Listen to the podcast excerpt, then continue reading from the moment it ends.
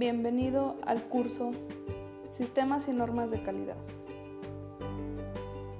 Hola, soy Rosa de la Torre, estudiante de la licenciatura de Contaduría Pública. En este espacio, sobre el curso de Sistemas y Normas de Calidad, el tema referente será Sistemas de Mejora Continua en Empresas Mexicanas. Para comenzar este pequeño podcast eh, y tener una mejor comprensión del tema, primero definiré, definiré qué es una mejora continua. Bien, la mejora continua es aquella iniciativa o búsqueda permanente del personal y grupos de trabajo para establecer mejores formas de trabajar que impacten los resultados. Esto se refiere a la realización de, cambios efectivos. Eh, se administran y mejoran los procesos, se identifican las causas o restricciones, estableciendo teorías de mejora, llevando a cabo planes, estudiando los resultados obtenidos para controlar el desempeño dentro de las empresas.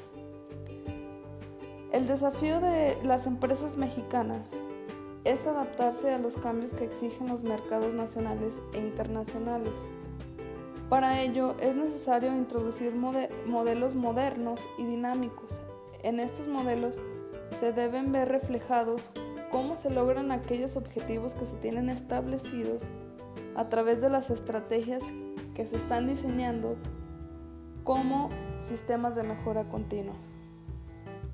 Es muy importante medir la eficiencia dentro de una estrategia de mejora continua en la cual se puede aplicar desde realizar modificaciones, desde los niveles operativos, dirección general, dentro de las organizaciones, también cambiar ideologías, cambiar las estrategias, las tácticas y las operaciones que se deben de realizar en las personas y los procedimientos. Para llevar a cabo un sistema de mejora continua es importante tener en cuenta las etapas siguientes.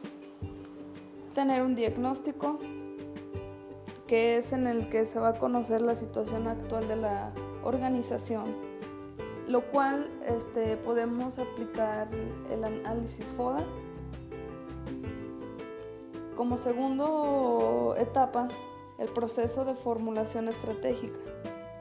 Esto consiste en formular aquellas estrategias y hacer planeaciones para poder conocer cómo se elabora dentro de, los roles directivos y el personal y para de ese modo poder implementar las estrategias este, correspondientes.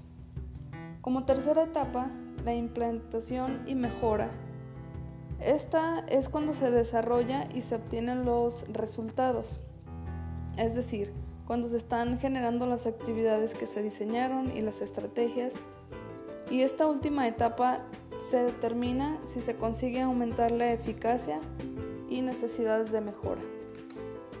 Bueno, con todas y cada una de estas etapas, todas y las organizaciones mexicanas deben de mantenerse dentro de un rango estable, deben de tener las estrategias correctas para tener en procesos las mejoras continuas para que de, para que de esta manera este, se trabaje de una mejor manera y que se tengan los buenos resultados en las organizaciones, que es a lo que se quiere llegar.